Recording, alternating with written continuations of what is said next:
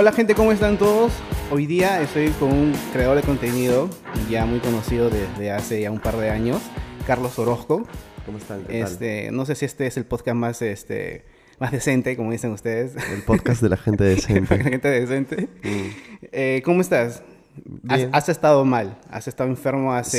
Sí, tuve que posponer esta grabación y de- no, nuevamente pido disculpas porque estuve mal. Ujú. Eh, me dio una como una gripe, una cosa así bien achorada y, y tuve que palmar. Y pasa que yo tengo un problema con las enfermedades. Ya, desde que era más o menos un poco chivolo, yo soy un poco hipocondriaco Ujú. y, y enfermedades comunes y corrientes que a la gente le afecta, a mí me afectan el doble. Porque se, Ah, me, se me pegan por una ¿Es como cosa... que tus defensas están débiles, algo así? ¿O es otra N- cosa? No, no, no, es porque emocionalmente también me afectan. ¿Cómo es eso? O sea, es como una gripe, de repente a ti te da una gripe, ¿no? Ya X te da a ti y, y el hecho de a mí una gripe no poder hacer cosas y tener que estar tranquilo, guardado, en reposo, me vuelve loco. Como, o sea, que te, como que te vendes, te, te deprimes, es que estás mucho sí, tiempo en la cama. Sí, entre que me deprimo, me pongo muy ansioso. Más que deprimirme, me pongo muy ansioso. Ya. Y el hecho de estar como imposibilitado, como a medias, este, no, no es algo, una, una sensación con la que el- es, me es difícil lidiar. Yo soy ansioso, entonces es- ese tipo de cosas este, me, me afectan. Ah, ya. Bueno, para eso puedes tomar agua, como agua MERS, que nos acompaña este, ya desde ya un par de meses. Es agua MERS es la única agua ozonizada del Perú y viene en dos presentaciones. Esta es ozonizada y mineralizada y ozonizada. Lo pueden encontrar en One y Metro. Con la botellita que también es reutilizable, lo pueden usar hasta máximo unas 20 veces. El plástico es un poco duro, así que lo puedes este, reusar. Así que cuando también te vayas de acá, te puedes llevar tu botellita, lo puedes usar otra vez. Ah, perfecto. Me gusta esta forma de mi bella genio también. Sí, sí, sí, sí, Sí. Mucha gente dice lo mismo, a todos los invitados que vienen les gusta la forma de la botella. Y creo que también esto llama la atención. Así que ya, en One y Metro lo pueden encontrar. Ya, una cosa es que yo me enteré de ti desde que eres de COVID. De los olivos COVID, Los sí, olivos COVID, claro. Así como yo. La segunda etapa. Yo estoy, ¿a qué, ¿Es en qué parte es? Siempre me voy en primera etapa o segunda etapa. Yo que Ah, inclusive allá todavía. No, la segunda etapa es de la cuadra 14 de Mayolo para la espalda, por donde está la Telefónica Centro de Pagos. Para la espalda, el Parque Pinares, el Parque del Niño, esa es la segunda etapa. Ya, tú vivías por ahí, o vivías por ahí. Vivía por ahí, sí. ¿Tú- eh, ¿Pero tú has crecido ahí, en esa zona? Sí, claro. O sea, constantemente, de tanto en tanto, me iba de viaje con mi mamá, pero yo he crecido ahí. O sea, ese es... De ahí me iba al colegio, ese es mi barrio, ahí tenía mis amigos y todo. Claro, yo me acuerdo que cuando era chivolo, en, en mi época de rebelde, me, me tiraba piedras con otra gente. Y eran por tu barrio prácticamente, atrás de la telefónica, en que venció en el 2000, mm, 2002, ¿Qué- ¿Cuántos años tienes tú? 31. Mm, es más o menos mi edad. Sí, Claro. puede ser, puede ser esa, Sí, esos me acuerdo años. que ese barrio se llamaba Los Incomparables. Había una pandilla que se llamaban Los Incomparables. Ya, yo me tiraba piedras Sí. con esos dones, porque yo estaba en Covida Grone, que era... Covida Grone. Pero era chivolo, claro, que estaba más abajo. En el mercado Covida, en Mercurio, sí, sí. claro. Pero yo vivía por el otro lado, por el Vallejo, Sí. a la vuelta hay un parque. Ya, pues ahí yo vivía ahí. Y Por el colegio Vallejo. En el colegio hay un pasaje al frente, hay Sí. un parque por atrás. Sí, sí, sí, claro. Ya, en ese parque yo vivía ahí. Ah, mira. Sí, Pero- sí había. es- Sí, sí, ese parque es- y esa pandilla existía. Es real. Ujú, Sí, es real. Sí. Así que sí. Es real, es real. Acá está Orozco que puede decir que sí existía. Certificado. Sí. Pero una época así me cojoda de chivolo. O sea, más con, con Jorge que está acá también a veces. No, pero sí conoces a la gente. eh, ¿Y extrañas mucho COVID? O sea, ahora que... ¿Dónde vives ahora? ¿Puedes decir el Sí, sí, distrito? sí. Vivo acá en San Borja ahora. Justo hace un par de días me he mudado. Viví en San Isidro. Ah, Yo ya. viví- estaba viviendo en San Isidro como... O sea, yo vivía en, en Los Olivos, digamos, desde... Porque era, yo era dependiente, digamos, de la casa de mi mamá y mi abuela. Y después, este, cuando ya empecé a chambear, yo creo que es muy saludable independizarte y ya ver tus cosas, ¿no? Por Claro. tu lado. Entonces, lo primero que hice fue mudarme por accesibilidad de trabajo y cosas así, me mudé a Miraflores. Pero no me gustó mucho, estuve solamente unos meses, porque era muy, eh, al menos la zona donde estaba yo, era, era muy inquieto Miraflores, era un lugar muy, este, o sea, mucho turismo todos los días, o sea, a veces, no sé, te ibas a dormir un martes en la noche y habían gringos en la puerta o por la calle caminando o hablando, hey, let's party, no sé. Entonces no, no, no me acomodaba un poco a eso. Eh, me mudé, me mudé a San Isidro y en San Isidro era muchísimo más tranquilo.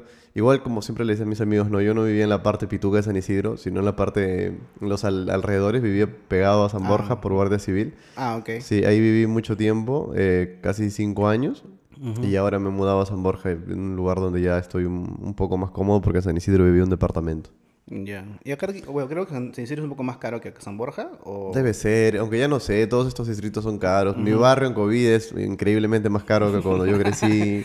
Sí, yo Sí, me acuerdo. espero que se valorice más para luego ahí ganar mi tajada cuando... si, si un día me toca ahí Pero una la, parte. la casa es de tu abuela. La casa es de mi abuela, sí. Ah, mi abuelita tiene ahí su casa y este... Pero tienes tíos, por lo menos de tu mamá. ¿Viviendo ahí? No, ¿Tengo o sea, en tíos? general. Sí, sí tengo O sea, tíos. con tu abuelita se vayan, se van a pelear por la, por la, por la jato. No, no creo que se peleen, pero, pero sí, sí les corresponde a ellos, ¿no? Ujú. Sí. Ya dice que te independizaste cuando empezaste a trabajar. Sí. ¿Fue en Movistar o en... ¿Cómo? Yo estaba trabajando ya en, en Pasa que yo empecé a trabajar en Movistar, empecé a trabajar en, en CMD y estuve ahí unos... un- o sea, yo era bien loquito de chamba. Avancé, avancé, avancé, avancé. Era practicante, practicante profesional y luego agarré y me contratan. Un día casi por azar del destino me terminan contratando porque no me iban a contratar. Este, y cuando me pasan a Plus TV es cuando ya te- yo tenía otro horario. Porque al inicio en CMD mi horario era más este...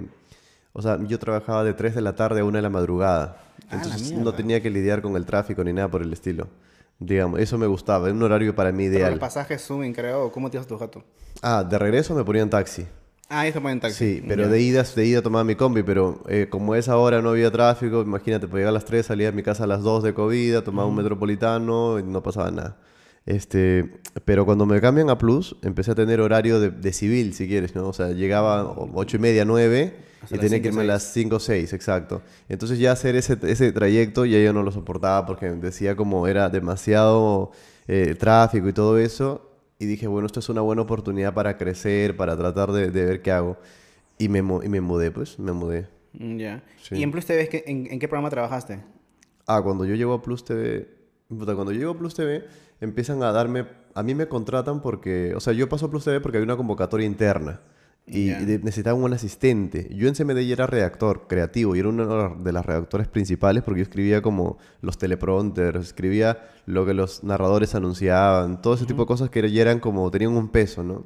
Este, pero sentí que yo no iba a crecer más allá de eso, entonces me cambié a ser asistente y la gente me decía, oye, pero vas a ser asistente, o sea, no es como que, ¿no? Vas a ser encargado de algo, Claro, no, vas a ser asistente. Y yo fui a ser asistente y entonces entré y empecé a trabajar con José Antonio Rode, que era productor ahí. José Antonio se encargaba de producir programas básicamente de conversación, de ese tipo de, de- de- de- de- que tengan que ver con segmentos medio culturales. Hacíamos 3G, hacíamos Palabrero, que era de entrevistas, hacíamos eh, un programa concurso con Raúl Romero que se llamaba Patriotas también.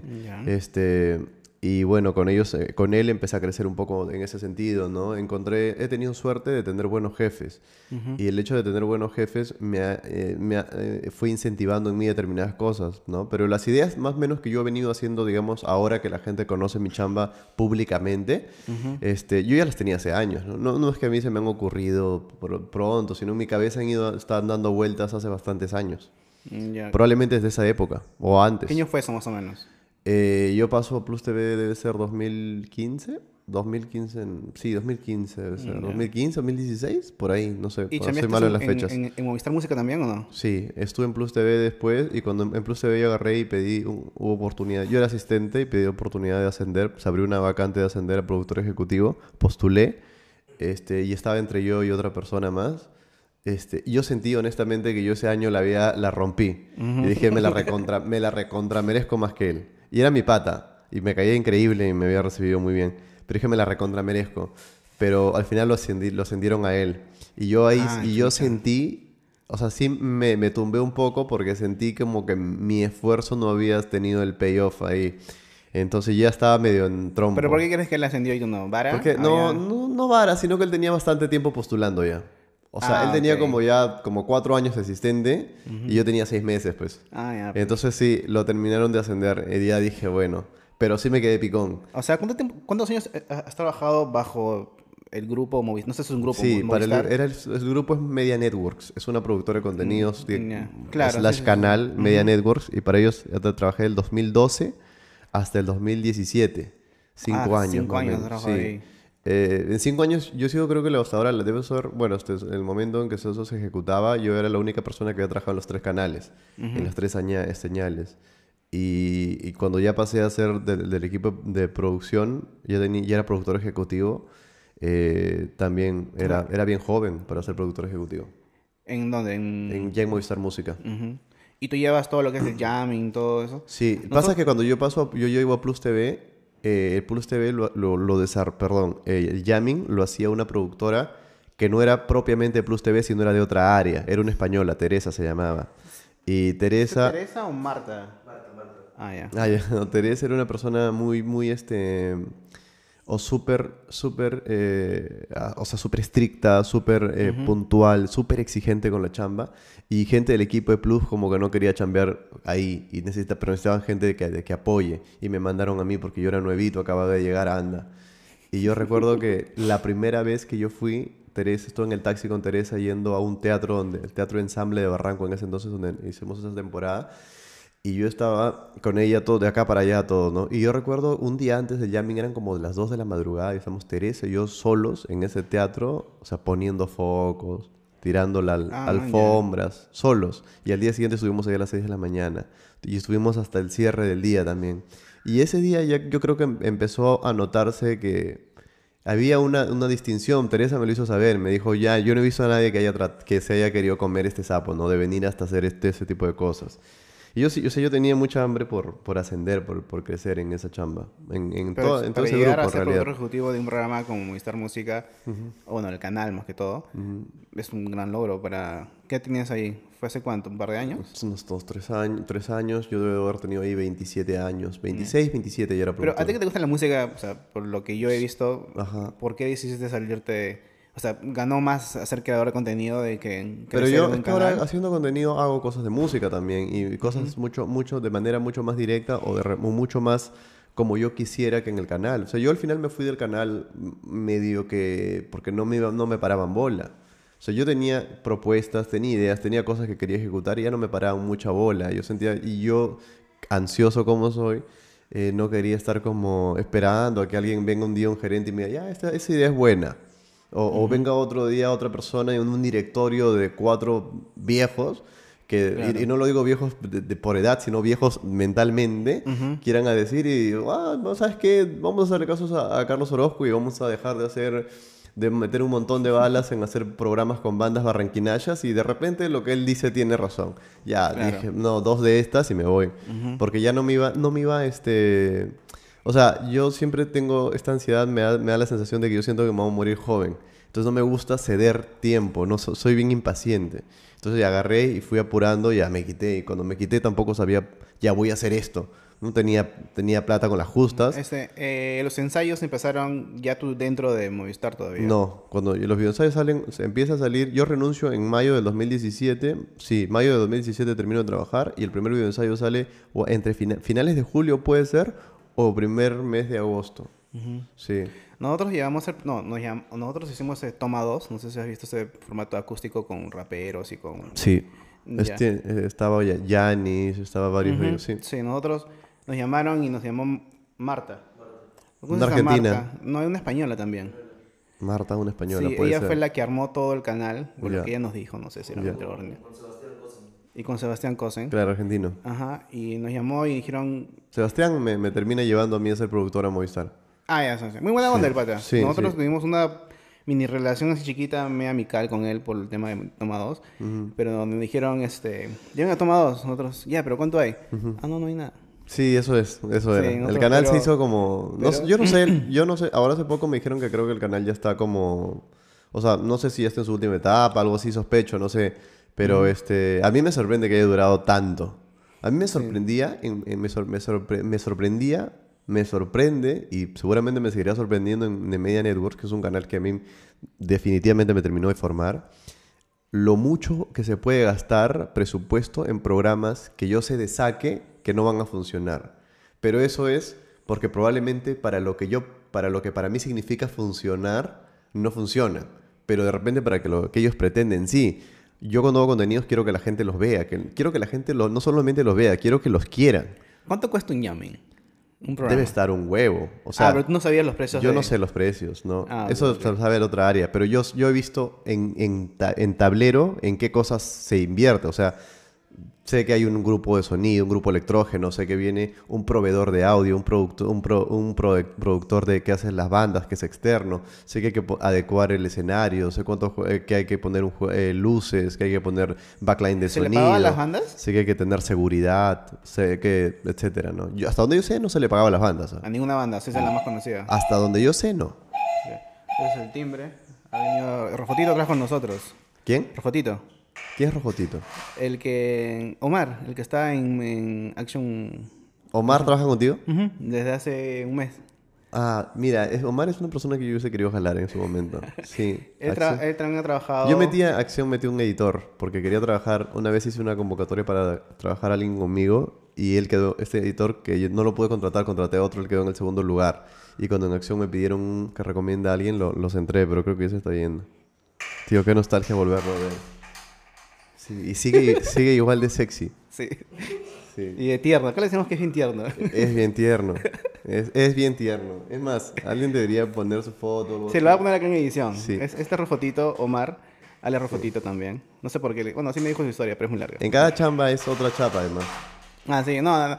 Ah, te decía de que nosotros lo hicimos comunidad, porque en realidad mm, los Sonámbulos, la productora, se creó por gente que hacía videos, Ujú. Que se reunían en Parque Kenny de ca- cada año y creció tanto que todos nos empezó a conocer. Y hay gente que ni siquiera hacía videos y iba. Claro, a mí me hubiese encantado ese tipo de cosas. Pero tú, tú no sabías de eso, o sea, tú desde No, cuándo eres no sé con- nada. Tú desde cuándo eres consumidor de YouTube así como para Mira, yo YouTube eh, consumo desde que salió. O sea, yo desde que salió veía entrevistas de Harry Spencer, veía videos del útero, ¿no? Y siempre, siempre he visto YouTube.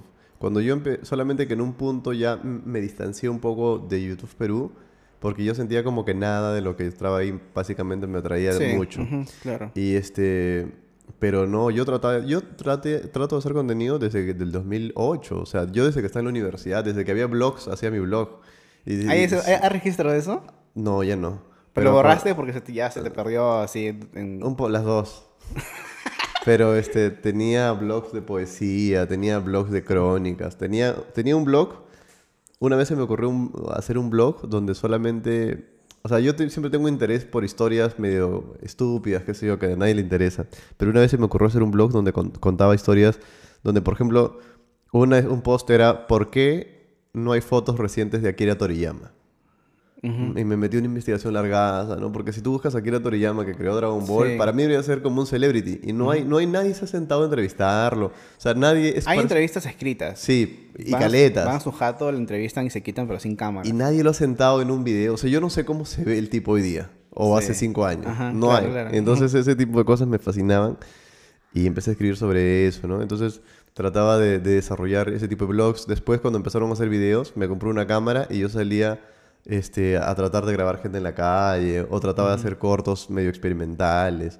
Solamente que... Pero lo hacías solo, no hay un grupo de amigos de que, no, todo lo, hacía, todo lo hacía solo. Pero nunca te dio de, de investigar comunidad, así como YouTube Perú, que puta. O sea, mi no- comunidad era como, entre comillas, era mi comunidad, era la universidad. Y lo que yo Claro. hacía era, le decía a mis amigos si querían grabar cosas, porque yo siempre tenía ganas de grabar cosas. Y, y la verdad es que no encontraba mucho eco. O sea, es, la gente estaba en otra, o no le interesaba Sí, mucho. o sea, Así nosotros- conocí a Hugo, de hecho. Claro, sí, sí, sí, sí, vi la entrevista que le hiciste eso en, Action Media. Sí. eh, y ahí cuentas cómo, cómo se conocen por la universidad y por un grupito que está en la universidad y eso. Pero este, nosotros, no sé si es comunidad. Yo le digo comunidad porque es la palabra que se me da Sí, en la sí, mente. es una comunidad, creo. Este, pero sí, éramos bastantes y, y hacíamos un grupo, una historia se llama Perutubers, y salió YouTube Perú, un montón de babas. Y es por eso de que yo viviendo en el extranjero, me decidí venir a Perú, más que todo por que, que- hacer acá cosas, por, por YouTube Perú, no sé por qué. O sea, y cuando vine fue al, al año, medio año que se creó Sonámbulos. Ah, y empezó como colectivo y de ese con Sonámbulos. Pero ahí la gente apoyaba rápido, te decía un video y todos, ya, ¿cuándo? O sea, ya todos eran unos jóvenes. o sea, bueno, yo era mayor, creo, porque yo tenía ahí 25 y todos eran de 18, 17. O sea, imagínate a Omar, que lo conocí por ese, por, por ese grupo, él tenía que 17. Eh, sus- todos eran chivolos. Claro. Pero sí crece así, o sea, y bueno, encontramos, ¿no? tú no tuviste esa suerte de tener un grupo de gente que también... No, no encontré nada. Además que yo no soy muy social así. O sea, yo, si tú me dices hoy mañana hay una reunión de YouTube Perú, probablemente yo no vaya. No, o sea, yo no, no suelo ir a cosas. Recién ahora me he soltado un poco más porque tengo que, este, pero yo soy cero de, de- de ir a cosas, ¿no? Pero Yo- si te- en eventos te invitan, tú vas. O sea, si me interesa más o menos, es que sé, sé que también ten- tengo que ir Claro. a cosas, este, porque ya es, es mi chamba, pues, ¿no? Entonces es como parte del, del- de lo comercial de la chamba es que tengo que estar. Entonces voy a cosas, ¿no? Sobre todo cuando me llama la atención, que sé yo, voy. Pero para mí eso es algo que me ha costado. Yo soy un tipo que toda la vida he estado, el viernes en la noche me lo paso en la casa, el sábado en la noche me lo paso en la casa. Yo tengo récords de, o sea, yo he salido tipo a juerguear. Me he pasado, que tipo que en mi promedio anual ha sido una vez. O sea, Una vez al año salió a juerguear. Y así me he pasado cuatro años. ¿Por qué no te vacila? No me encontraba, o sea, no era, no era como, no, no tenía ni amigos para hacer eso particularmente, ni, yo soy bien poco amiguero. O sea, yo ahorita amigos tengo menos de cinco, así. Soy poco amiguero, soy bien antisocial, si quieres, soy bien, o sea, so- soy bien, eh, estoy yo solo, escribiendo, viendo cosas en internet, craneando cosas, pero soy bien poco de, de- de salir. No, nunca voy casi a reus, por ejemplo, como la gente que dice, oye, tengo una Ah, reu en la casa del pa, de mi pata, que sé yo, yo casi nunca voy. Este, es bien raro que yo salga. Probablemente te diga, sí, ahí nos vemos y luego no vaya. ¿no? Ya la gente sabe y de hecho en un punto como que ya me dejaban de invitar a todo. Ya. Y yo estoy cómodo con eso, ¿no?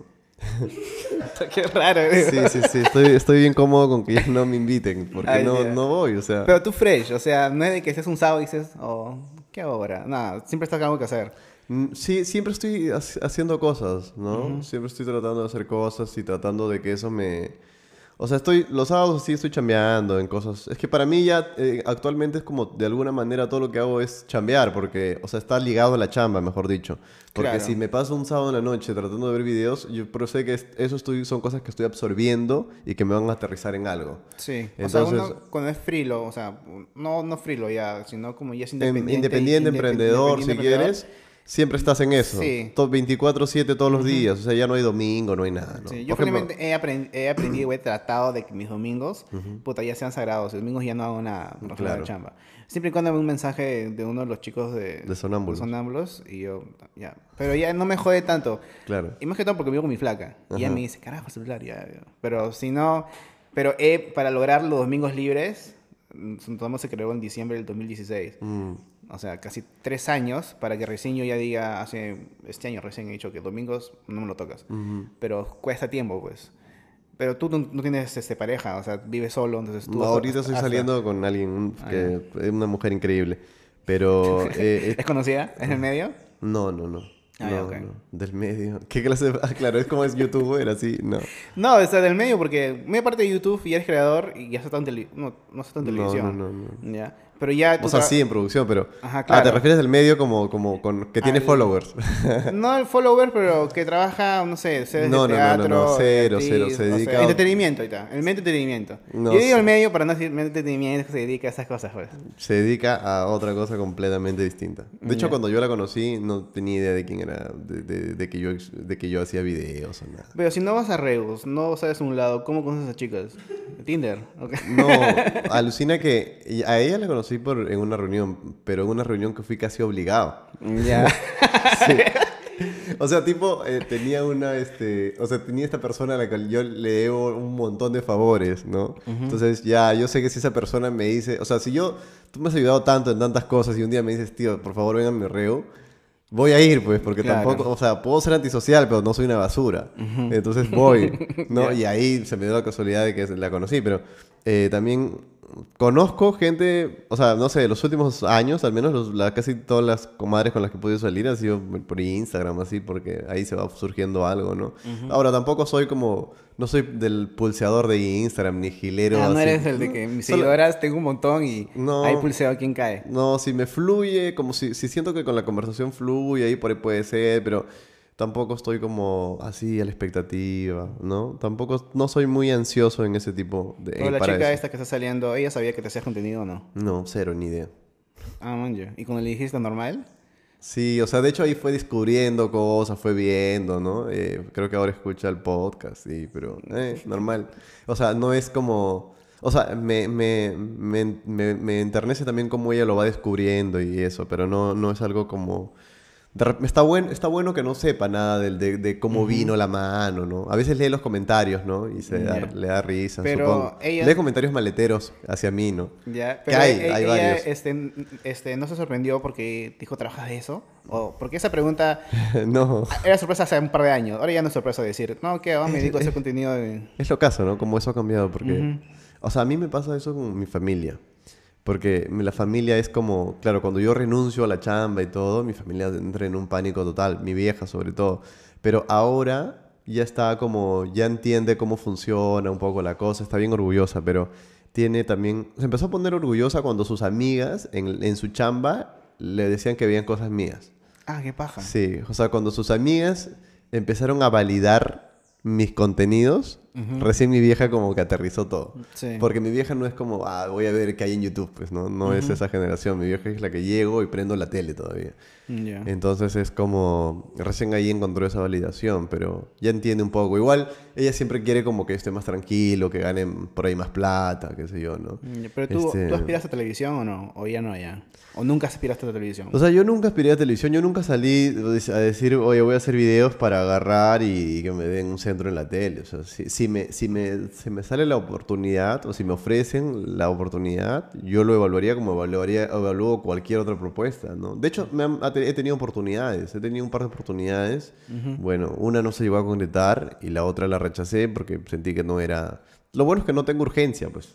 Ujú. O sea, no tengo urgencia de que si sale un proyecto de tele, por estar en tele me meto. Me da igual, o sea. Pero- no, plata particularmente mayor que lo que ya estaba ganando no era. Este, fama masiva, tenía la abierta, no me interesa particularmente. O sea, no tomé una decisión basado en eso. Y ya, eso también Pero ¿cómo entras a la radio? ¿Quién te jaló? ¿Marshall? Sí, sí, Él sí. fue sí. que te dijo... Eh, Marshall se estaba quedando sin conductor. Eso fue el año pasado, 2018, de julio. Marshall se había quedado sin, sin co-conductor un tiempo y estaban buscando a alguien. Y Marshall, o sea, Marshall no me dijo como ven, toma la chamba, sino me dijo como ven y pruébate. ¿No? Y yo hice como mi casting. Yo pensé que ya no me no iba a quedar porque a mí me estaban casteando desde marzo. Ah, y y, eh, marzo, abril, marzo, abril, más o menos. Y yo termino entrando en julio. Y pasé varias pruebas y todo, ¿no? Y al final entré, estuve seis meses. Ahí aprendí, ahí se me terminó de cerrar la idea para Moloco Podcast. Mm, Ya. ¿Y por qué quitaron el aire a ese programa? Ah, ah, lo, lo terminé cerrando yo, o sea, yo no sé la razón exacta. A mí me dijeron, este, ya fue. Pero lo que sí, lo que yo intuyo, porque yo llegué a husmear un poco los como ratings radiales que dan cada dos meses, que son estos surveys o encuestas. Por eso en la radio siempre te preguntan qué radio estás escuchando, porque eso va a la encuesta y, y para ver que la gente diga, ah, escucha esta, esta radio. Pero el, el rating, o digamos la gente que nos escuchaba, cada dos meses iba siendo un poquito menos, un poquito menos. Pero el universo de radioescuchas cada vez era un poco menos. Y eso fue lo que a mí me terminó de llamar la atención para ser loco, porque, o sea, yo dije, hay menos gente escuchando radio, sí, pero eso significa que hay menos gente que quiere escuchar audio, no necesariamente. La gente Claro. siempre quiere escuchar audio, la gente está camino a la chamba, quiere escuchar audio, entonces necesita una oferta, ¿no? Ahí es cuando yo termino de cerrar un poco lo de Moloco, le conté a Hugo y le dije, Hugo, esto es, este es el formato y tiene que ir acá de esta manera. Y, em- y Hugo dijo, ya, somos los que somos. Y, y empezamos a meterle y tuvo la acogida. O sea, Moloco empezó a tener una acogida que yo pensé que iba a ser mínima. Y, y la el primer episodio ya estaba pegado en Spotify. O sea, ya estaba arriba, primer lugar y todo. Y, o sea, yo pensé que iba a entrar puesto 200 o así, ¿me, entiendes? No, pero ustedes Pero, con mm, los seguidores que tienen ustedes, sumando ya teníamos unos seguidores, sí, sí. Ya teníamos un fanbase. Eso yo le digo a la gente porque, eh, mira, ya teníamos un fanbase, pero además yo ya había tenido otra cosa en, en cuanto ese fanbase me había tomado construirlo un año y medio, pues, casi un año. Entonces, es todo, yo creo que acá una cosa interesante, un desafío bonito es que todos empezamos con cero. O sea, todos tenemos, todos empezamos con cero seguidores, ¿no? Claro. O sea, acá, este, Mateo Barrioleca, este, el- quien quieras, todos hemos empezado con cero seguidores. Entonces, el- el- eh, que tú tengas hoy día uno, 10, 100, 1000, 40 mil, 100 mil, 200 mil, es, es tu chamba ya. ¿no? Y Claro. ese desafío es bonito.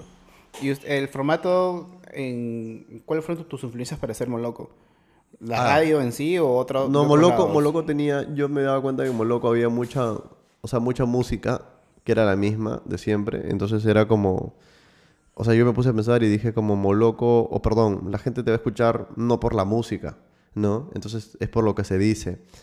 Y yo veía podcasts gringos. Yo sigo muchos canales gringos, entonces yo a veces en broma digo, mi gran virtud es que yo sé cholear canales gringos. Entonces, ¿Cómo es eso? O sea, cojo referencias gringas y las adapto peruana- peruana- peruanas, pues, ¿no? Este, y yo veía muchos podcasts de allá que, que tenían muy círculo paja porque era, los podías escuchar y era chévere escucharlo. Pero podías verlo en YouTube y podías monetizar en YouTube también. Y podías tener este, publicidad también por capítulo. Entonces, y además tenías regularidad. Y eh, YouTube estaba cambiando ahora de, bueno, desde ese momento. Ahora YouTube cambia, creo que cada cinco minutos cambia de, de, algoritmo y no sé cuánto. Pero estaba con esto de que, que verían videos con más regularidad. ¿no? Y de hecho creo que Franda se fue a la B con sus videos un poco porque él subía cada mes y luego tenía que empezar a subir semanalmente porque si no este, el algoritmo te castiga. Entonces... Y ahí un poco también baja la calidad de algunos creadores porque de todas maneras, están forzados a hacer... hacer todas las semanas. hacer todas las semanas. Y hacer algo como que interese, sí. Eh, o sea, YouTube te condiciona a que tu contenido sea más pobre. Eso es, o sea, eso, eso es totalmente. Y de hecho, cuando yo agarré y empecé a hacer Moloco, Moloco es un producto que nace para hacer comercial, para vender y para tener este para tener un poco las reglas de, de, lo que se mueve en internet. Por eso yo, Moloco tiene clickbaits achorados, descarados. Moloco tiene, es bastante gracioso, entretenido, prioriza eso. No es, no es profundo de análisis ni nada por el estilo. Eso hay camufladito, o sea, hay como de dos, tres cosas que se dicen, pero en verdad es mucha cháchara medio relevante, de primera mano, simple, ¿no? Y, y yo entiendo que hay gente que le moleste y me dice, oye, ¿por qué no vuelves a hacer videoensayos? Ese comentario me llega todo el tiempo. ¿Y cómo, y cómo empezaste con los videoensayos? ¿Esa idea de dónde, la de dónde sacaste? ¿Son influencia de, de, afuera también? Sí, había unos, unos, unos youtubers que yo seguía, sobre todo uno que era NetWriter y me encantaba ese tipo de análisis.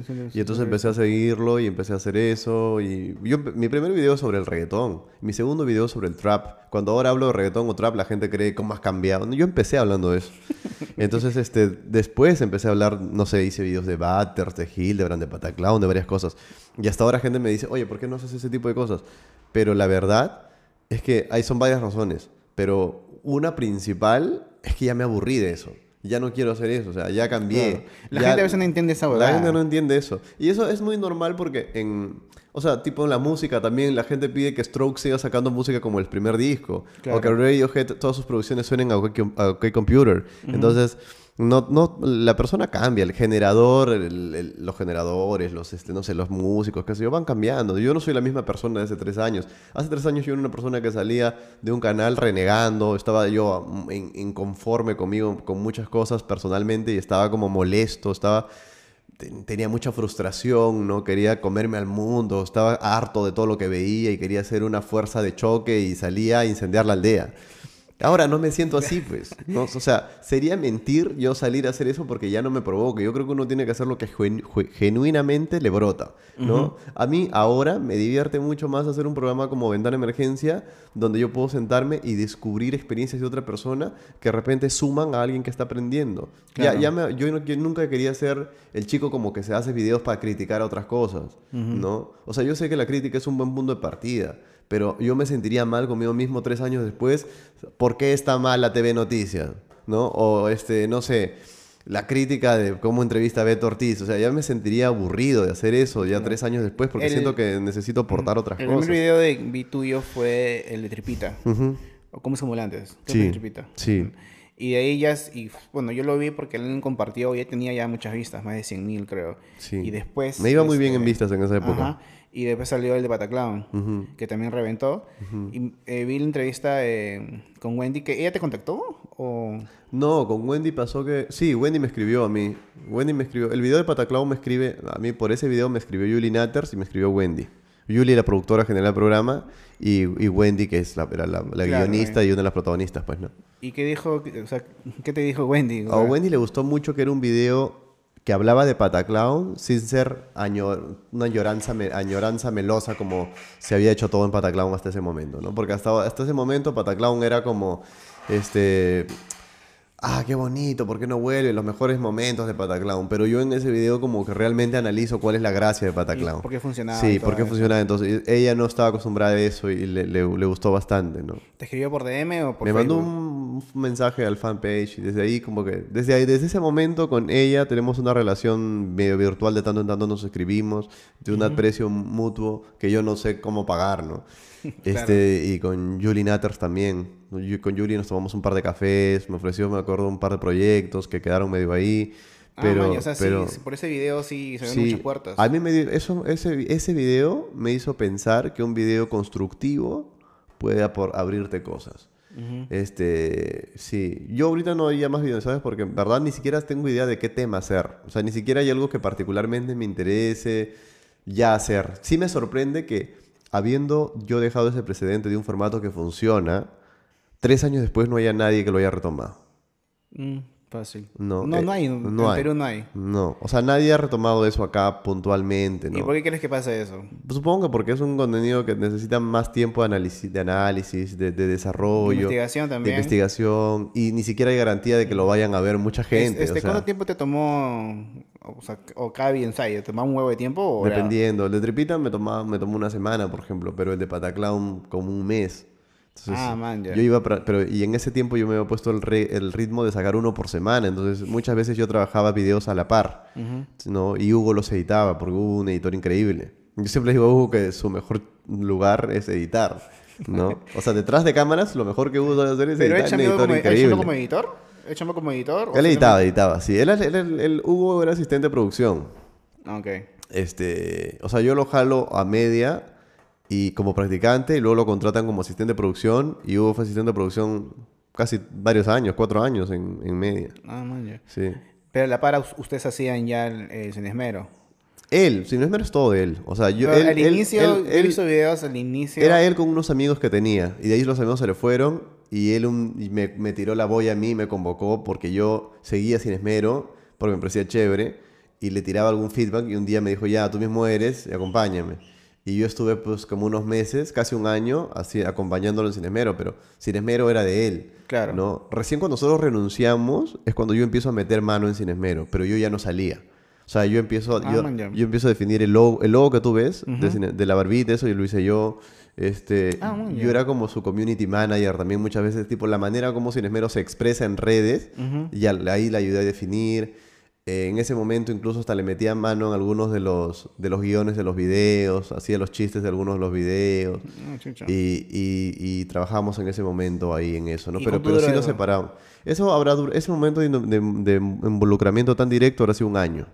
Ah, pues bastante Sí. tiempo entonces. Sí, pero a- a- por ejemplo, ya hace un año y medio y tal, yo no veo sin esmero nada, o sea, ya está establecido y los tal. videos, mira. No, no, ya ni los videos creo que veo. O sea, este, no, los veo pero como fan, caleta, ¿no? O sea, Hugo no sabe como yo veo videos de él. O a veces Hugo ve entrevistas. Solo que lo dices. Sí, él no Hugo- sabe cómo lo veo. Hugo, Hugo ve entrevistas mías que yo ni siquiera sé si las ha visto. O sea, no, tampoco te diría las ve todas, pero verá una que otra que le interese. Como yo veo sin esmero, pues no. No es como, ah, ya salió sin esmero, voy a entrar a ver. Veo las que siento que me interesan y tal. ¿no? Lo, lo que estamos metidos los dos es en, en Moloco y tal, eso sí. ¿Y cómo nació eh, este Betania de Emergencia? Mm. El primer invitado fue Nox. Sí, Si no claro. me equivoco. El primer invitado es Nox porque yo te quería hacer entrevistas porque estaba pegadísimo con podcast de entrevistas y dije, qué bestia lo que uno puede aprender en esto. Porque a mí me gustaba, Claro. o sea, yo no quiero, a ver, es como, mo- es como Pataclown, ¿no? Con Wendy Ramos. Es, tú agarras y ves y dices, bueno, esto era Pataclown y te vas a- lo que va a salir es en eso. Ya, yo quiero pormenores. Porque si yo quiero aprender de cómo se desarrolla tu proceso creativo tal, yo necesito pormenores. No necesito una nota que me diga, ah, Pataclown del 99, no sé cuánto. No, Claro. quiero que me digas quién dirigió el primer capítulo. Quiero que me digas cómo era ese proceso para escribir ese guion, en qué te inspirabas, qué estás pensando atrás. Entonces, ese detrás de cámaras yo quería contar a la gente. Yo cuando conozco al Nox, el Nox es una persona que nunca, probablemente en ese momento, cero pelota en Movistar Música. ¿Me entiendes? Cero pelota. Yo empecé a topar con el Nox porque yo empezaba a seguir videos y yo quería, yo siempre quiero saber dónde está quemando la papa. Y entonces ahí veía que Nox tenía las reproducciones y decía por qué y lo empecé a seguir. Y un día llamo a su manager y un día Nox viene, nos juntamos, nos hicimos patas. Ese día y le dije ya, tío, tú y yo tenemos que grabar más cosas. Y, y hice un acústico con él y lo convoqué a otra grabación. Y le dije, o sea, cuando yo renuncio yo tenía ese referente. Nox agarró y en una entrevista, con una, un- conversando conmigo, me dijo, yo quería ser músico y me, me chupa un huevo si la gente me dice que no puedo vivir de la música. O sea, yo no, no necesito un escenario en Barranco para ser músico. Si tengo que tocar en la calle, voy a tocar en la calle. Si tengo que tocar Claro. en un micro, voy a tocar en un micro. Y yo dije, sí, pues a veces uno se hace pelotas por huevadas, ¿no? O sea, yo conozco un montón, conocía gente en la chamba que me decía, ah, a mí me gustaría hacer esto, está ahí sentados. O yo conocía gente de 31, 32 años que no renunciaba porque querían que los voten para, que la, Para recibir, para, claro. para recibir una compensación. O sea, ese es el aprecio que tú le tienes a tu vida. Puta, yo ahí sentí que me- tengo que largarme de este lugar. O sea, ya no puedo ya, no, no puedo cerrarme a terminar así. Entonces yo, el día que dejé o vi difícil que yo a continuar ascendiendo, me tuve que ir. O sea, todo me gritaba que me vaya. Dentro de mí me tenía que ir. Ay, felizmente, o sea, luego salí, tampoco fue fácil, porque todo el 2017 no gané ni un mango. Tuve que hacer hasta talleres, tuve que pedirme plata prestada para, para que me alcance. Sí. Todo el, el 2018 recién empecé como ya a parchar algunas cosas, ¿no? Yo tenía que pagar agua, luz, teléfono, renta, departamento, todas esas vainas, ¿no? Recién 2019 es que yo he dicho, ah, ya, más o menos gano, más o menos gano la plata que ganaba como, como, como productor. O sea, saca tu línea. Tres años me ha costado. Claro. ¿no? Lo bueno es que ha ido creciendo, entonces yo, o sea, con la fe, espero que el año que viene vaya mejor y tal. Pero también todo, estoy reinvirtiendo todo, estoy haciendo un, un ¿Y estudio para Moloco Moloco. sí tiene para rato o ustedes también otros proyectos aparte? Porque ya han hecho Kafka, creo que es este... Una empresa, la empresa nuestra, sí. Ajá, y eso es, va a ser un generador de contenidos en general. Sí. Dentro de eso está Sin Esmero, Moloco. Sí, y, hay, otros, hay otros proyectos, pero, o sea, Kafka es una, una, una casa de contenidos, pero la cosa es que, que, o sea, así como hay estos productos, hayan otros. El tema es que Moloco ahorita es, es el principal, porque es, el que, es el que trae el dinero. Ujú. Y Moloco es el que nosotros reinvertimos en cosas. Pero la idea es que luego Kafka pueda ser matriz para cuando Hugo quiera hacer su película, pues, ¿no? Mm, o, claro. o- o otra, otra, una producción. O sea, yo quiero postular, 2020 voy a postular un documental a la DAFO, este, que es del Ministerio de Cultura. Con fe, y si me lo gano sería increíble, pero yo quiero hacer un documental sobre cumbia peruana en, en Piura. Y voy a meterle todas las balas a ver que eso surja. Y si surge, me, me voy a Piura un mes. O sea, no quiero que me, que me limite ese tipo de cosas tampoco, ¿no? Claro. Pero, ¿y viste este, el formato de música peruana en el Día de la Nación Criolla? Sí. Pero bravazo. Ya debe salir más también, sí. ¿Va, va a haber más todavía? Con, Sí. ¿Vas a rotar músicos o siempre va a ser con ese grupo de personas? Vamos a rotar gente, vamos a rotar proyectos, vamos a hacer varias cosas. Es- ese- esa idea, por ejemplo, es una idea que yo tengo desde que tengo, desde fácil 2012. Y no podía hacerla. No podía hacerla porque primero los músicos nunca me iban a parabola. Claro. Y cuando estaba, cuando estaba en el canal, cuando estaba en media y podía decir, hey, vengo a hacer música, qué sé yo, y ahí se me iban a parabola, el canal un- les importaba un comino el proyecto. pues, o sea, no era como cero idea, ¿no? De, apostar por eso. Y, y, ¿sabes qué? Pero es un formato. y de puta madre, porque siento que si lo sacaba en Movistar Música nadie lo hubiese visto. No, ni cagando. O En- sea, en, cambio, si lo saca, yo siempre creo que la- este tipo de contenido es libre. O sea, tíralo por internet libre y que la gente lo ve y lo sigue y lo comparte, qué sé yo. Y yo, yo creo que es un formato de puta madre. Y, y he ido, y es un aprendizaje también para mí porque tengo que sacar los permisos, la firma, ¿no? O sea, Claro. ese primer capítulo me ha, me ha costado como pagar los derechos de autor y todo, ¿no? ah, también todos tenemos todo ese tema. Tengo- eso también es parte de, ¿no? Entonces, ese tipo de cosas son, son como a dónde te acercas con, con el producto. Eh, a, mí, a mí me apasiona, o sea, me, me emociona tener la idea de poder hacer un contenido audiovisual, de, de que se me meta una idea a la cabeza y decir, ya quiero hacerlo, y, y que estar con esa ansiedad me pone feliz. Me alegra la vida saber que voy a grabar tal cosa y la gente lo va a ver. Y que le puede gustar y que le puede ser una cosa significativa. Y ya, eso a mí me alegra puntualmente, me hace una persona muy feliz. No me hace ya feliz cosas que de repente me, me llenaban hace otros años. ¿no? Actualmente estoy muy metido con eso. No, igual, este, uno crece, uno evoluciona. Entonces, Sí, totalmente. Siempre va a haber cosas nuevas y cosas que te parecen mucho mejores y te preguntas por qué no hice eso antes. Sí, y Muchas de repente antes no se podía, o sea, no había el, el momento para hacerlas, o no había, no se daba la, la hora para hacerlas. A veces, a veces te estás obligado a ser paciente, o sea, y te digo yo que soy bien, bien, bien ansioso y todo, digamos, la vida me ha enseñado, parece un cliché decir la vida me ha enseñado, pero me ha enseñado que tengo que ser paciente, tengo que aguantarme, a veces tengo que tragarme mi sapo también, ¿no? Entonces, Claro. No, justo hace, hace tiempo, justo con el Cholo, para hacer este podcast me demoré un huevo de tiempo. Era por tema de chamba, por tema de tiempo. Y a veces este, no me sentía seguro de hacerlo. ujú, Y, pero justo veía nuevos contenidos. eh, o tengo otro, este, un amigo que también hace un podcast, eh, Ayer fue el lunes, que hacen noticias en modo comedia porque son tres comediantes. ya. Y dije, puta, mi- hasta mi pata. Ahí hay es- un gordito, ¿puede ser? Hay un gordito. Héctor. Héctor, ya, Héctor, Héctor no la no- hago. Héctor no la... Ajá, Ya, él sí, es sí, sí. este. Él también hacía Yo videos. estoy bien pendiente de todo lo que pasa en internet. La gente Este, cree que no. Héctor hacía videos, hacía vlogs. En Ya. el 2000, yo conozco a Héctor por la comunidad que te digo. eh, y él empezó a hacer su, su podcast. Y dije, puta, ¿yo qué estoy esperando si veo que mis amigos, veo a ustedes que empezaron este, eh, con, con el podcast ya en video. Y tenías el podcast video, puta, desde el, todo el año pasado, habrá sido. Y mi chato Ron me decía, hazlo, pues. Y yo, peste, peste, es que aún no sé cómo hacerlo. Huevón, hazlo. Todos me decían, hazlo. Y dije, ya, está huevón. Y, y son cosas de que, como dices tú, ¿no? La vida misma te, te, te enseña a decir, huevón, ya, desahuévate y haz las cosas que te apasionan. Porque si no hubiera seguido chambeando y no hubiera tenido algo que me, que me llene. Y eso ahorita me llena como mierda, y puta. Es, es bien chévere, sí. Yo me- me- a veces hay cosas como qué cosas te motiva. Esa es una buena pregunta. A mí mucha gente me dice, ¿cómo encuentro motivación? ¿Dónde está la motivación? Yo creo que la motivación encuentras en, en distintos momentos, en distintas partes. Es como enviones emocionales que vienen. ¿no?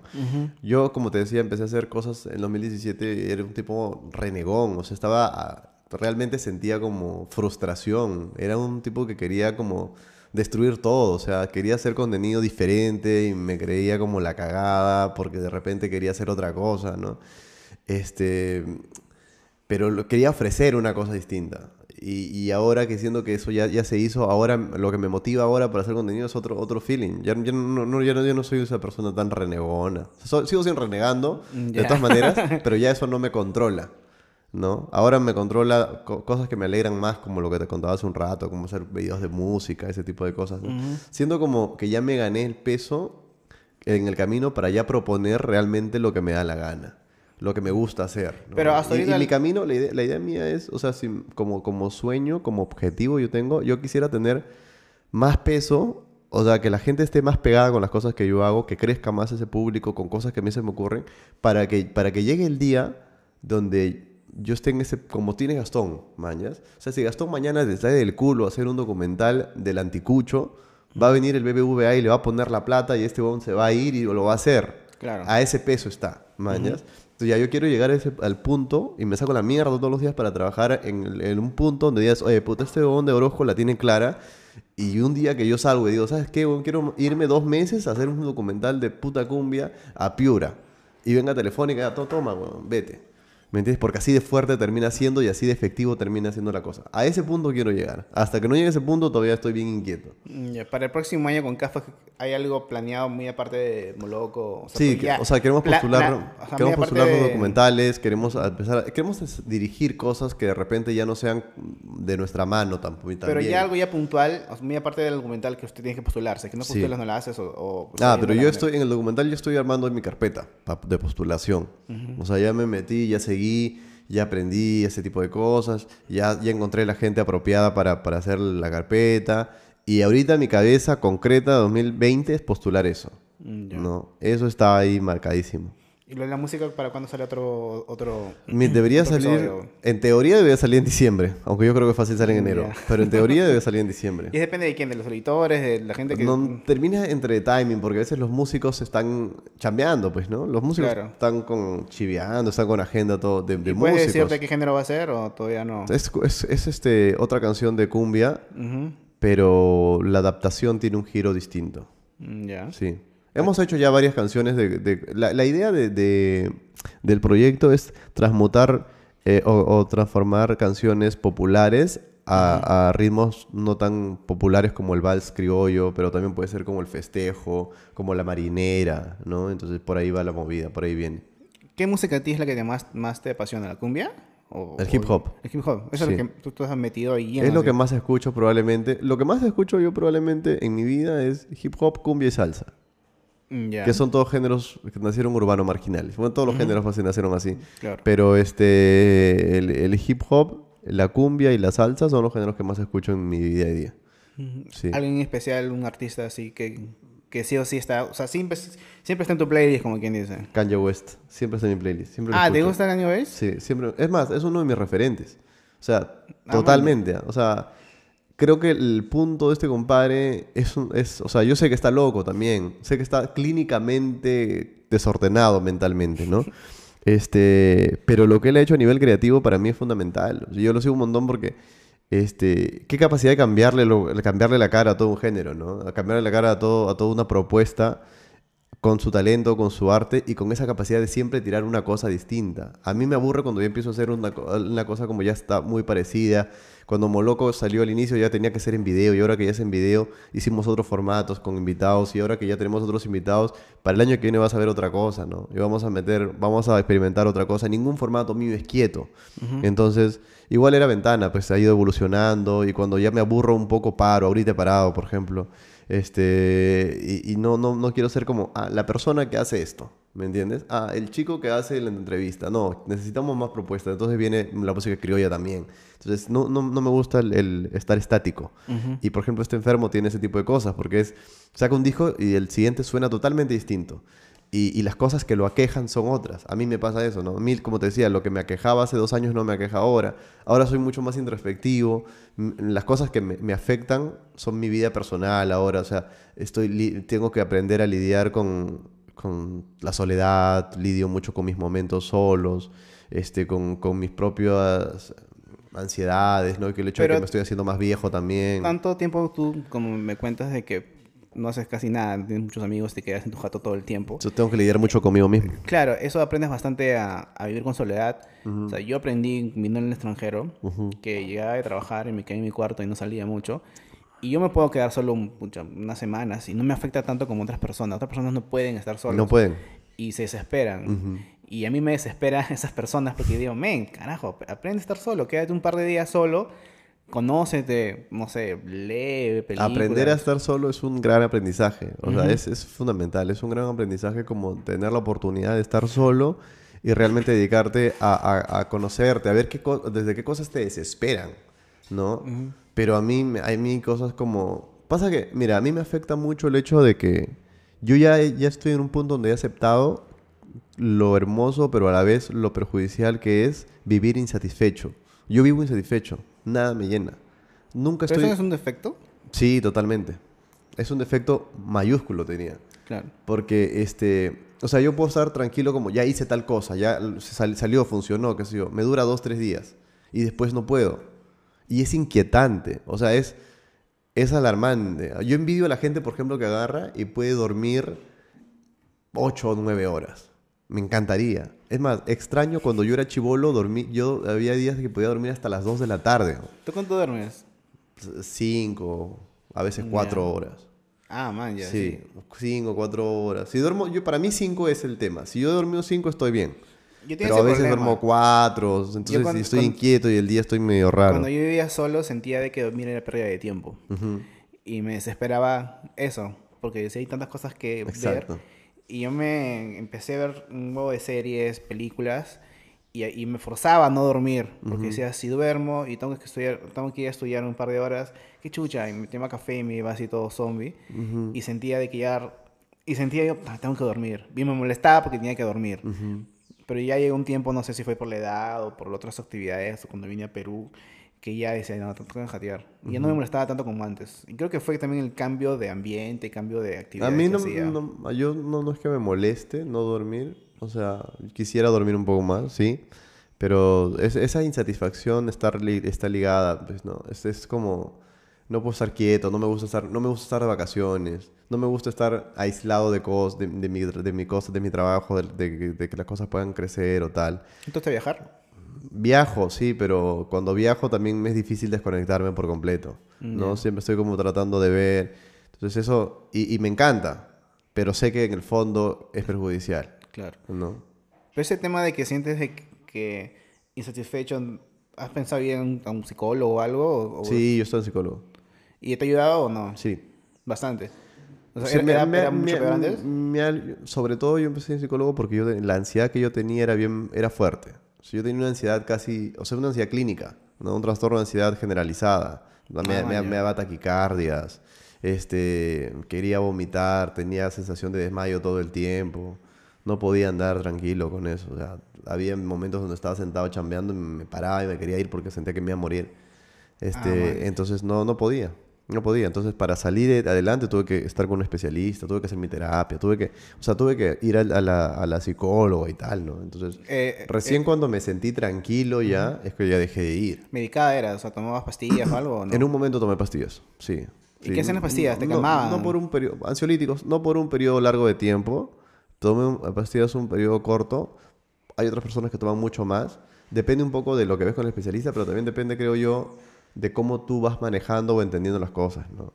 O sea, yo, yo tengo eh, la suerte ahí de que de repente yo, yo abordé de otra manera, ¿no? Yo agarré y me empecé a informar demasiado sobre lo que yo tenía y empecé a ir con una psicóloga y la psicóloga me ayudó mucho y, y realmente borré cualquier tipo de rezago, pero yo soy una persona ansiosa. Es, cuando tú ya tienes esto, es, es como, como una adicción. ¿me entiendes? Es una cosa que está ahí toda tu vida. ¿Y ansiedad qué tan cerca está la depresión? ¿Está muy cerca o está, es totalmente cosas diferentes? Ay, es bien curioso porque la ansiedad y la depresión se tratan con antidepresivos. O sea, con la misma, el la misma familia de pastillas, al menos, hasta donde sé ya. Pero por otro lado, están muy opuestos en tanto la depresión es no sirvo, me quiero morir. Y la ansiedad para mí era eh, quiero hacer muchas cosas, no me quiero morir.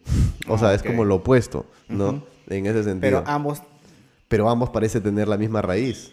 Man, qué locazo, ¿no? Es lo caso, sí, sí, sí, es lo caso porque el medicamento, la- se trata de la familia de medicamento para, para eso es lo mismo, ¿no? Mi hermana estudia eh, psicoanálisis Mm. y me dice que el- hay depresiones o no sé, otros casos de que son tratables toda tu vida. O sea, nunca te vas a curar de eso. Sí, claro, es que estas cosas, no, no- como te digo, nunca es como que yo no siento como, ah, voy a dejar de ser ansioso, ya está, o sea, y no solo eso, sino estos tiempos nos vuelven más ansiosos. Pero ya, ya se aprendió a vivir con eso. Sí, ya aprendí a vivir con eso, Antes pero, eras más... pero todavía me afecta. Claro. Pero, eh, pero tú eras así de que la gente se daba cuenta y... O eras como que bien caleta y... No, la gente se da cuenta hasta ahora. ¿Ah, sí? Sí, claro. O sea, se da cuenta hasta ahora porque a veces cuando estoy sentado y estoy con algo en la cabeza estoy moviendo mucho la pierna, ¿no? Me acuerdo que una vez yo salía con una comadre que, que, que a veces me, me, me sacudía la pierna cada vez que me estaba dando ansiedad, porque en verdad yo sacudo bastante la pierna así cuando estoy, estoy ansioso, ¿no? O estoy como... ah, No, o sí- siempre estoy como... Me estás contando algo y mi cabeza está procesando lo que tú me estás diciendo y de repente eso me- en un momento me va a servir. Entonces, siempre mi cabeza es, mi cabeza es como un hámster. Es un hámster en coca. Siempre. Y entonces es como, está procesando, está machucándose todo a otra velocidad, para bien y para mal, ¿no? Porque yo creo que un gran regalo sería como tranquilidad, paciencia, ¿no?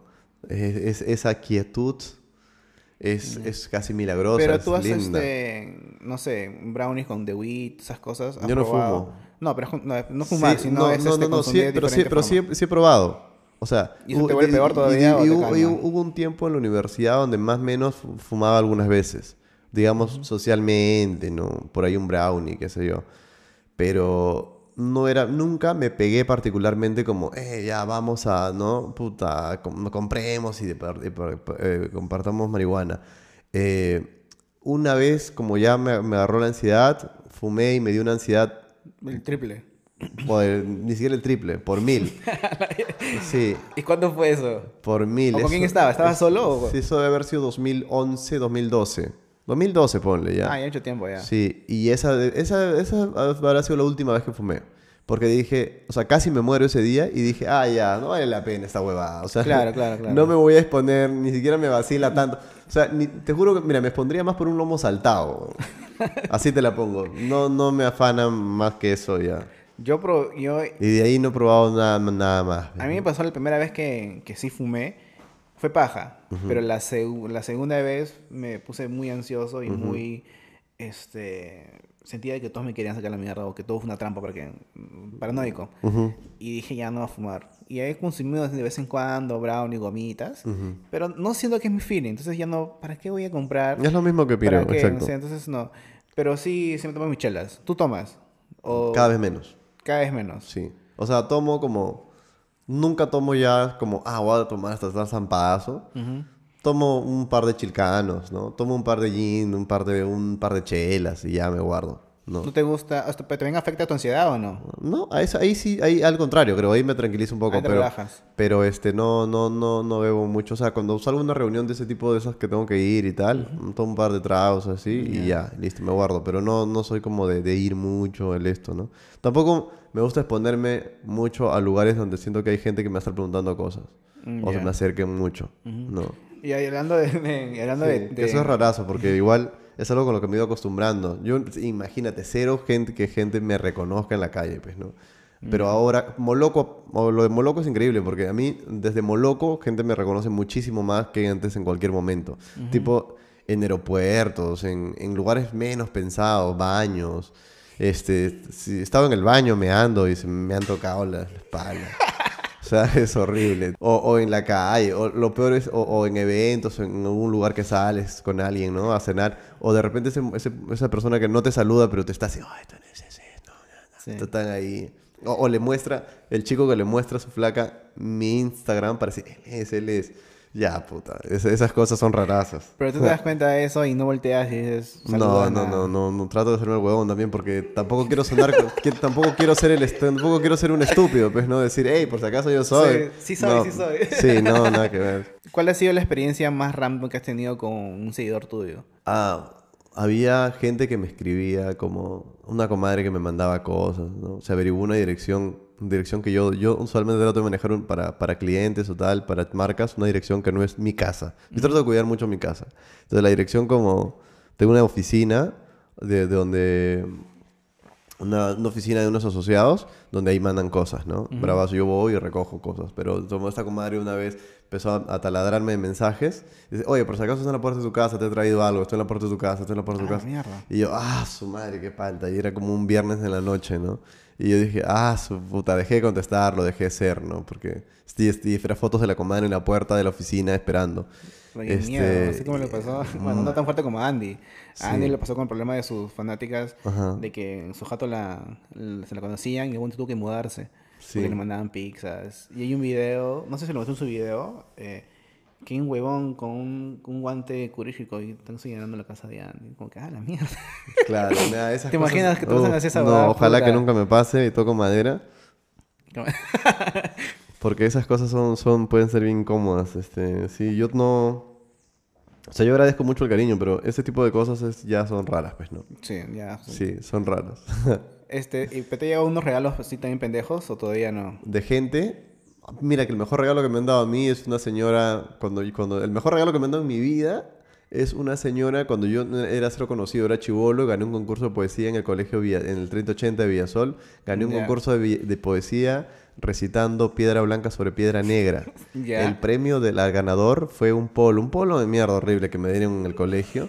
Pero eso no, no, no, este... Ya, bueno, yo me fui con mi polo, pero no, afuera había señoras, como era una feria de Colegio Nacional, pues, ¿no? Entonces había señoras vendiendo puta quinoa, papita rellena, todos. Y una señora me pasa la voz y me dice, eh, chup, flaquito, no sé cuánto. Y yo me acerco y la señora me dice, puta, has- recitado que me ha conmovido y te voy a regalar un pancho. Y me sacó uno de sus panchos y me, me regaló un pancho con mayonesa. Y para mí ese fue el mejor. Una persona extraña fue conmovida por este chivolo que recitó al punto que le regaló un pancho. Ya, para mí ese fue el mejor regalo que recibí en mi vida, totalmente. Maña, ¿qué pasa? Sí. Este, ¿Qué edad tenías? Ahí yo tendría. Yo estaba en primero de primaria, de secundaria. Debo haber tenido. ¿Cuántos? tenía? ¿12?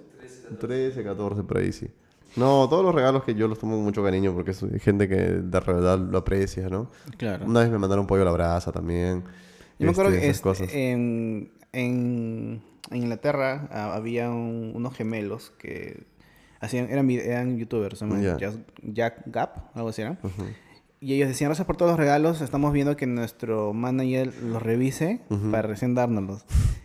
y era como que, ala, qué, qué feo de que... Bien pensado. Pero pobre manager, de repente él se tiene Sí, que comer el sapo. Pero a veces dice que mandan comidas Ajá. y eso no lo reciben.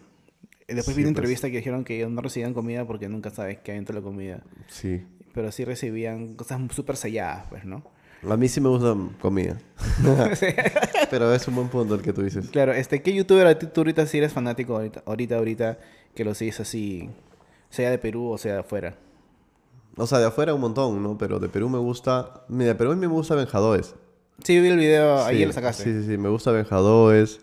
Me gusta Misas Pero pero, Viajeras. El pata, el Benjadores en vida real es tal cual sus videos. Debe serlo. Y él no era así. Nosotros grabamos con Erra hace un par de años y él fue a grabar con Erra. Y el huevón era súper tranquilo. Me dijo, oh, ¿cómo estás? Ah, ¿Qué tal? Y ya después, bueno, yo no lo he visto ya, pero... Pero, tú ya- crees entonces que, que el personaje se lo comió. Claro. Ah, qué bueno. ¿En Es que serio? eso es una cosa muy curiosa, porque a veces la gente no sabe que eh, hay personajes. O sea, a Hugo, cuando Hugo es como súper entretenido en el podcast, es como súper gracioso, así. Y en la vida real es, cuando estamos en la calle, así es cero así. Y la gente de hecho piensa, oh, eso está molesto. Claro, sí. ¿No? Porque es, im- es im- eh, y, y yo estoy de repente en una energía. Son energías, creo. Tú estás en una energía en ese programa, pero cuando tú sales a hacer tus cosas no estás igual. O sea, estás en otras cosas. O sea, ta- Claro. para mí acaba ahí, es el, el chongo acaba ahí. Yo no me llevo. No me llevo ninguna de esas cosas a, a mi vida personal, ¿no? No me llevo ni, ni voy a estar, ay, chicos, por si acaso hay que defender el reggaetón en, en- en mi vida personal, ¿no? O voy a estar hablando de, de, de- de, no sé, de cualquier X, na- nada, nada de, de polémicas de Moloco, de etcétera, me afecta tanto como para llevarme a la, a la casa, cero. Claro. Si O surge, sea, es, surge, es ¿no? que la gente no. Mucha gente, creo yo, que no, no entiende el tema de que tú estás en- haciendo un trabajo o algo. Y es parte de eso, es como que el show. Es, Es que para show. gente es muy, impor- muy importante, o sea, eso es- las cosas es como, es muy importante para ellos algún tipo de relación. O sea, hay, hay un montón de comentarios donde dicen, ah, Orozco es gay, Orozco es gay. Y, y me dicen la Orozco, y me dicen un montón de cosas así. Sí, y yo, yo me, me cago de risa, o sea, me veo, me Yo he visto como, he estado saliendo con, con, con la comadre que salgo y estoy leyendo esas cosas, ¿no? Y ella lo lee y se, y se mata de risa también, ¿no? Porque son cosas como que ya, ya termina siendo como la fábula Pero del internet, ¿no? Hay un punto en que te afectó bastante el, el hate. Sí, sí, sí, sí. Y te jodió así. Hasta te- ahora- Te hasta tumbó, se tumbó un día, o sea, fue, había un día. de Más de un día. A mí hasta ahora, yo, para mí es imposible que yo no, no me afecte de alguna manera las cosas que pasan. Sino que hay cosas que, como ese comentario, el de que eres gay, me da igual porque digo, eh, eh, ¿no? Pero hay comentarios más injustos, ¿no? Sí. Entonces, por ejemplo, hace poco eh, leí, leí- alguna vez me, me han afectado algunos que he querido ya no grabar, o sea, he querido como, ya me aburrí, deja- déjame libre una semana, ¿no? Y a veces moloco sí me caga porque sí tengo, tengo que estar siempre, ¿no? Sobre todo ya si ya está vendido y todo, tengo que estar. Pero hay otros programas, hay comentarios que sí son injustos. El último es uno que vino hace unos días, el día que yo no pude salir porque estaba mal en el podcast. Había un chico que se mandó y empezó a escribir y dijo, Orojo, te escribo porque sé que tú lees todos los comentarios. Y empezó a decirme de que yo me había traicionado a mí mismo, de que yo era una lágrima, de que yo era puta... Sí, sí, sí. Y yo era como ni la sombra de lo que fui, de que yo era una debacle, etcétera. Comentarios de muy grueso calibre, porque decía que yo ya no hago lo mismo que hacía en 2017, que ese, ese era los videos que él sí quería ver, y que ahora pues soy un payaso cualquier cosa, etcétera, ¿no? Y claro, ahí ese tipo de comentarios sí me afecta porque digo, esta persona no sabe nada, pues, ¿no? O sea, no, no, no sabe un poco de los procesos, las cosas que yo llevo, Pero las cosas que yo es- tengo que llevar, las, las agendas que estoy persiguiendo, las cosas que me motiva a hacer ahora y quiere pues que yo esté sentado haciendo videoensayos y que él dice que me va a dar un Patreon y Pero quiero es- vivir con eso. O sea, esa lógica es la que... Pero entonces en realidad no es, un- tan seguidor, porque la gente que te sigue, o sea, yo que te sigo, eh, sigo tu chamba y Moloco y tus entrevistas, tú has comentado lo que me comentas desde hace ya mucho tiempo y que te quiere ver ahorita quiere decir que no ha visto todas esas entrevistas o que no te sigue tanto. Sí, por eso, por eso creo que es un Es comentario que- justo. Entonces, ese tipo de cosas las, las, las vivo de tanto en tanto, llegan comentarios que son injustos. Yo, a mí normal la joda, chicken little, me da igual. Eh, lo que me afecta es el comentario injusto, ¿no? El Ese comentario que, como que, que con ganas de herir sin saber la cosa, ¿no? Claro. O, o pero- cuando alguien eh, comenta esto y dice, puta, barbas, ya saca ese huevón que está hablando cualquier cosa, cuando esa persona no sabe cómo yo he tenido, he parado el formato. Claro. De cero. Y, a- y aparte lo que me comentas de que tú ayudaste a Barbas a que tenga un formato de esmero. Sí, también, claro. Entonces ese- la gente digo, puta. La gente no conoce ese tipo de cosas y a veces hay comentarios injustos. Entonces, eso sí me afecta. Bueno, pero esta entrevista también ayuda bastante a que la gente sepa de que qué tan involucrado estás tú en detrás de todo. Ah, sí, yo soy bien involucrado en, en desarrollo de, de muchas cosas, ¿no? Eh, gracias, todo tiene, que ver también gracias a Hugo y el hecho de que nosotros estemos, hayamos embalmado y trabajemos tan bien y tengamos ese ritmo y sepamos cuándo ceder, ¿no? Y, y un poco sepamos, sepamos las fortalezas de cada uno. Ustedes son bien románticos. Ustedes siempre se tiran piropos así o, o cumplidos. Eso me da risa. O Pero sea, también nos odiamos, ¿no? O sea, claro, mucha gente dice, ahí ese es el, el podcast donde se sientan a chuparse la pinga. Me da igual. Sí, o sea, pasa, obvio. Hay pero- momentos que digo, ya es un poco mucho, pero ya, o sea, pero lo veo un parte de... A veces cuando más piropos nos decimos en persona, en el podcast es cuando más estamos rozando entre, en nuestra vida privada. Ah, entre man, nosotros, ya. sí. Y Ah, entonces es una manera de, de aliviar. Pero este, sí, o sea, es que como, como cualquier sociedad, mira, yo con Hugo no solamente trabajo, lo, lo veo todos los días de mi vida, básicamente.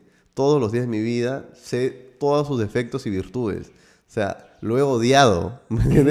Le- Le he dicho como, ya, no quiero verte más, weón. O sea, como, no- no- llega a puntos, es más, cuando a veces grabamos muy loco y estamos grabando varias cosas, ¿no? Por ejemplo, el otro día grabamos un express, grabamos un express, grabamos un moloco normal y grabamos una, una, una entrevista. Entonces ya en la el último video yo lo estaba odiando, ya no soporto más como escucharlo, qué sé yo, etc. Y él tampoco a mí, y ya se nota, ¿me entiendes? Entonces tratamos como de no desgastarnos mucho. Y es, es que son cosas como, eso no significa que lo odie o lo quiera, pero es una de las personas que más quiero en el mundo.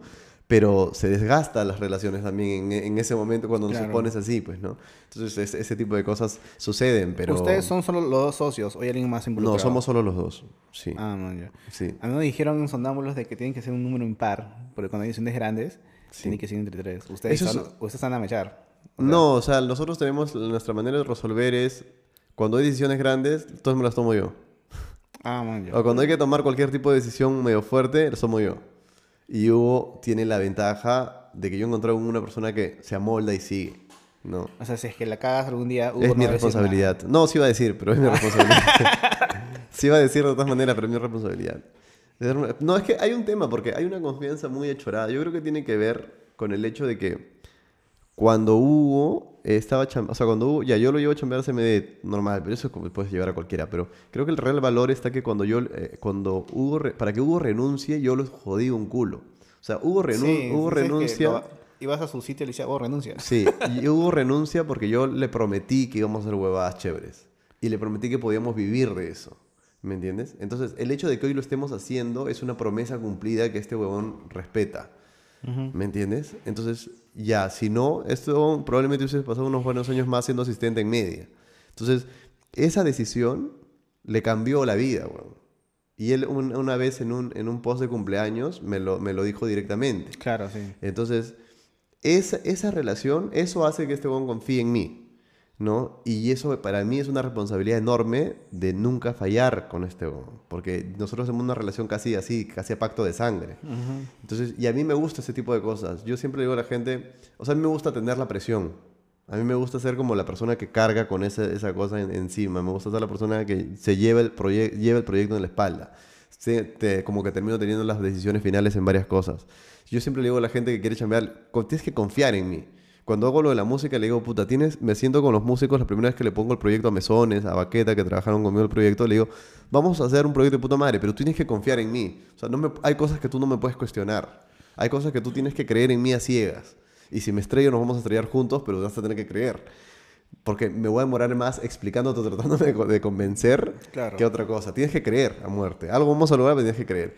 Y Hugo es, esa Hugo es la persona que cree de puta madre. Entonces, probablemente una de las mejores cosas que he hecho en mi vida ha sido a- remar tanto hasta el punto de convencerlo de- y convencerlo a un punto donde tenemos una relación casi inquebrantable, ¿no? Y si en un momento se separará, se separará bien. Como de Porque hay, un, porque hay un respeto, ¿no? No como de no barrio. como de barrio, claro. de barrio. Esa entrevista fue viral, se hizo Es mi entrevista más vista, después de, de Daniel. Después sigue Daniel. ¿Daniel Eh, no, perdón, Dani, Dani. Dan- sí, después, después sigue Dani, Dani el cómico. Pero esa es la entrevista más vista. Y mi, re- y mi reply de por qué Orozco no entrevistó a Da Fonseca es, la es el segundo video más visto de, de Moloco en la Ah, historia. sí. O sea, no Es puedo- una novela, Es una novela, es rara. A mí, a mí en verdad me, me resulta lamentable que se haya ido de las manos un poco ese punto. eh, porque me, me, me parece como... Me parece como, como muy... ¿Te sentiste huevón después de Me que... parece medio corriente. Ajá, sí. ¿Me Pero entiendes? te sentiste medio huevón cuando Da Fonseca dio todo, todo su, su descargo. Dijiste, tamare, este huevón, cómo, cómo este... Me manipuló o así. No, sé, te no sé si te manipuló, porque no, no sé lo que hubo detrás de... de- La gente de cree que, que cree que Gerardo pues a mí me puso las preguntas. No, no, y claro. nada que ver. Sí, no, nada que ver. Eh, pero te sientes como que... huevón, ¿Sentiste que te mintió un huevo en la entrevista o no? Durante la entrevista yo no sentí que me mentía nada. Y igual yo, es que yo voy también cuando, cuando entrevisto a la gente, yo voy y espero tu respuesta honesta. Claro. O sea, yo no estoy con la cabeza, me estará mintiendo, no. Ajá. A ver cómo hago, cómo hago, cómo hago de repente una repregunta para ver si se contradice, ¿no? O sea, yo voy a conocer tu versión de cómo pasan cosas. Y ese episodio en la entrevista dura cinco minutos. O sea, hablamos sobre muchas otras cosas más, ¿no? Porque Gerardo es un generador de contenido que a mí me parece muy bueno. Y de hecho, o sea, los números lo demuestran y tal. Acá nada, nada viene de gratis, ningún número viene de Claro, gratis. Y, y Da Fonseca también lo es, porque se fue Gerardo y el canal sigue. O sea, no es que Claro. barrio ha desaparecido, no lo ve nadie, para nada. Entonces, sí me llama, me llama la atención que, que el, el peso de la novela, de ese tipo de novela, siga manteniéndose o siga siendo tan fuerte, porque termina siendo al final YouTube esa, esa esfera donde nosotros pensamos que esto es diferente a todo, es lo mismo que la tele. O sea, YouTube hoy en día es exactamente lo mismo que la tele. Justo vi un artículo de Mercado Negro de que por fin el Internet le pasó a la televisión. Sí, pasó en, en visualizaciones, Ujú, mis números, pero en qué ¿no? se ve es lo mismo. O Sí. sea, la- en, en la tele la gente ve, ve ver, no sé, espectáculos, ese tipo de cosas, y lo vemos la misma novela en internet. O sea, en, en la tele queremos ver la trampa de Galese y en internet queremos ver por qué se peleó de barrio. No sé si, creo que escuché, no sé de dónde, no me acuerdo de ahorita, pero que Magali se quejó con la, con la bada de rating porque... Eh, Con Ibope, porque no le medían bien, ¿no? Es que todos se enteraron por internet, pues, yo me enteré por Facebook. Sí. Y ni toqué la televisión, o sea, usé mi tele para ver partidos Perú, creo, y eso. Pero después puro Netflix y YouTube. Yo también. Y, la- y creo que Magali se quedó en los 90, aunque no sabe que Internet, la, la noticia corre más rápido que, que el mundo de televisión. sí. Que creo que toda esa, esa generación, la- hay una generación que es bien difícil ya que, que termine una adaptación, ¿no? A veces yo siento eso que me puede afectar en un punto donde digo, yo veo nuevos chivolos haciendo no dank memes, este tipo de cosas, y digo, ah, ya esto ya me está superando también. Sí. Ya yo soy un anciano. Sí, no, Por eso justo- yo con- mi, mi- estoy con, mi, mi- la persona una persona que chambea conmigo, que contraté hace poco, lo contraté por eso, porque tiene 21 años, porque sabes, tiene toda una idea de youtuber, de YouTube distinta a la mía, porque probablemente tiene un canal que yo probablemente no vería y maneja un humor que yo probablemente nunca había escuchado en mi vida y hasta jergas que yo ni siquiera sé cómo se usan. Claro, es la- Entonces quiero ese aprendizaje. Es lo mismo justo Omar y Pedro, que es el editor de Andy. eh, son memerazos. y, y a veces me, me- mira Alex, y yo volteo y digo, hizo un meme. Y yo, ¿qué? Ah, que estás muy viejo. Claro. Y a veces este, eh, compartimos en el grupo de, de sonámbulos eh, un meme y me dicen, eso es un meme de tíos. Y yo, pero no, Claro. es un meme de tíos, es un meme. Entonces, no, no, y sacan cada huevada que a mí no me da risa ya. Entonces Sí. dije, puta, creo que ya perdí ese toque de... Ya me hice viejo, Ya ya, me hice ya, ya viejo. me hice viejo. Ya Y un par de meses voy a estar enviando Cadenas cadenas de, de Jesús. de oración, sí. O, o- o videos de, no sé, pues de, mi mamá me manda muchos cadenas de videos de tortas, de cómo se hace huevadas, o de un gatito jugando, o sea, de manualidades. este, Claro. no, ojalá que no llegue a ese punto, pues, de llegar a huevada. Ojalá. Antes de siempre preguntar a mis invitados al final de cada podcast, porque ese podcast se me está de más, ah, siempre hago una pregunta de qué está de más para ti. Ujú. En este caso sería para ti, ¿qué está de más en el creador de contenido en YouTube Perú? Para mí está de más ser falso ¿Cómo? ¿En qué sentido? en internet. Para mí está, o sea, cuando tu contenido no es genuino se nota. Cuando lo que estás haciendo no, se, no te motiva realmente se nota. Está, está de más eso para mí. O sea, yo creo que la gente que me- se mete a hacer contenidos tiene que tener, tiene que aspirar a lo genuino, a lo que realmente te mueve. Después los views, después los seguidores. Claro. O sea, ahorita estamos como, ah, todos estamos sorteando un iPad para tener más followers, man. Entonces, no.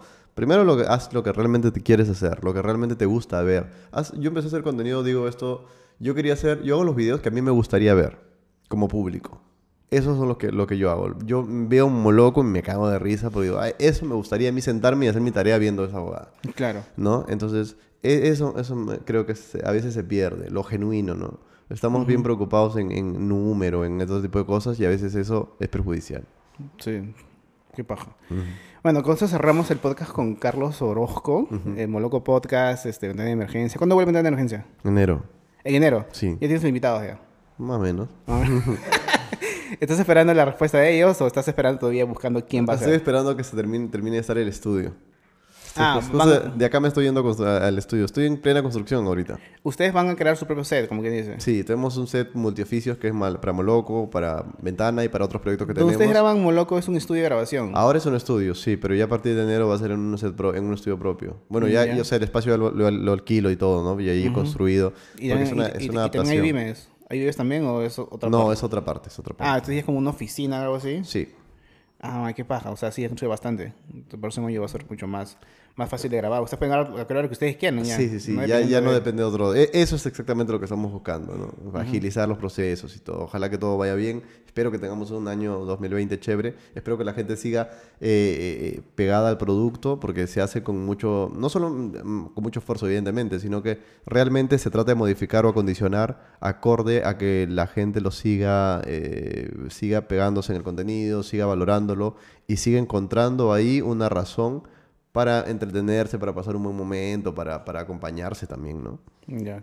Y en Moloco particularmente. Claro, claro. Y en Kafka también, que son En Kafka que vienen más contenidos, ojalá, ojalá me den un premio en un documental y me dejen hacerlo, me muero ganas de hacerlo. De luces, un, un, un premio luces. Nunca me han dado un premio de nada. Nunca me han nominado siquiera nada. Claro. No. Antes había un- los, los 20 blogs, ¿te acuerdas? Sí, ¿Sabías? claro, claro. Y no sé sí, por qué sí. desapareció. Creo que lo hacía Movistar o Telefónica, no me acuerdo. Pero lo hacían eso y al final no... no Está bien, yo no soy muy fan de los premios, que desaparezcan ¿Tampoco? todos. Sí, que desaparezcan todos. Pues nada, eres fanático. Así está. bueno, gente, hasta luego. Nos vemos en la próxima. Gracias. No olviden de seguir a Carlos Orozco en Instagram. Orozco Oficial en Instagram, este, y bueno, Carlos Orozco en Facebook y YouTube. Ya, a mí que está Alex y un abajo está además. Jorge Arza. En todos lados tenemos. bueno, gente, nos vemos en la próxima. Chao.